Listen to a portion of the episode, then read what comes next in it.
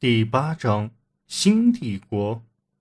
约公元七百年至一千年，新的帝国势力脱离了地中海地区的统治，崛起于后罗马的西方。这些帝国中最伟大的，当属法兰克加洛林王朝。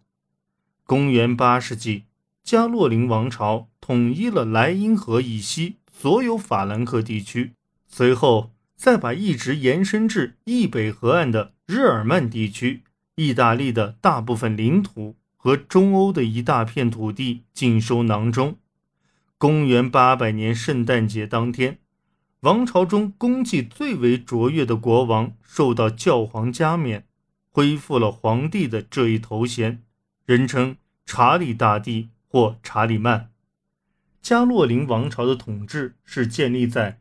对额外财富资源的利用的基础上，而不是建基于发达的政府机构。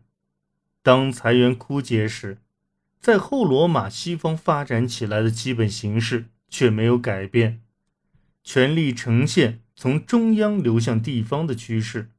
在公元九世纪至十世纪，这一形势被两种较长远的发展所强化。首先，在庄园中。地主们发展出一种强度更大的农业开发形式，这使他们能从手中所拥有的同样面积的土地上获取更为丰厚的收入。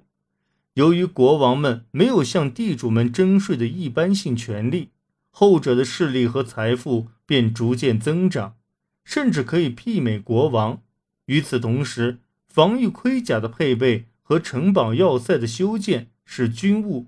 逐渐成为上层人士的专职，从而将地主与较下层的人士分离开来。于是，在地方上便形成了具有统治性、军事化的地主寡头政治。当国王们失去了外部财富资源后，正如公元九世纪时西法兰克王国的情形那样，地方寡头政治逐渐独立于军权中心。在东法兰克王国，加洛林的阵线更早失守，但中央集权的政府保存了下来。十世纪上半叶，萨克森公爵亨利一世与其子奥托一世令萨克森公国的地位上升至王国，后又成为帝国。正如加洛林一样，这一成功部分归因于额外的财富资源的获取。他提供了获得支持的资金，不过这还归因于他们对游牧部落马扎尔人的有效遏制。马扎尔人在公元九世纪九十年代便已迁徙至匈牙利平原了。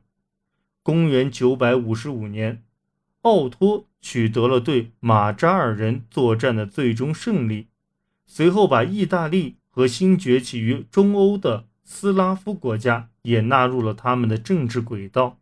斯堪的纳维亚人在这一时期的欧洲历史中扮演了重要角色。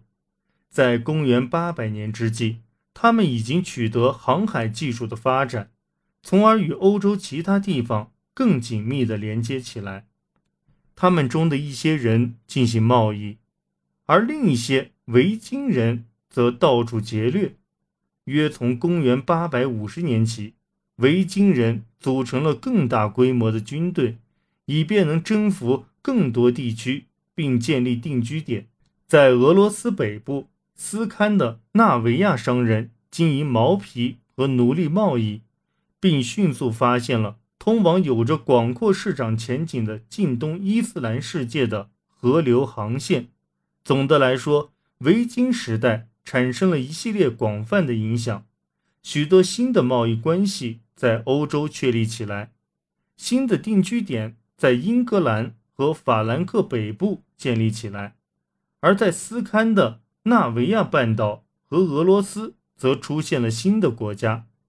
在其中一个定居点鲁昂周边，西方最后的新帝国诺曼底崭露头角。十世纪，鲁昂的斯堪的纳维亚统治者。取得了对其他维京部落的统治权，在西法兰克更宽广的政治舞台上发挥着影响。一千年，他们自称诺曼底公爵。一千零六十六年，诺曼底公爵征服者威廉又向前迈进了一步，成为一个跨越海峡的国家统治者。诺曼人十分积极主动，挺进凯尔特人的不列颠以及意大利南部，创建了更宽广的诺曼人帝国。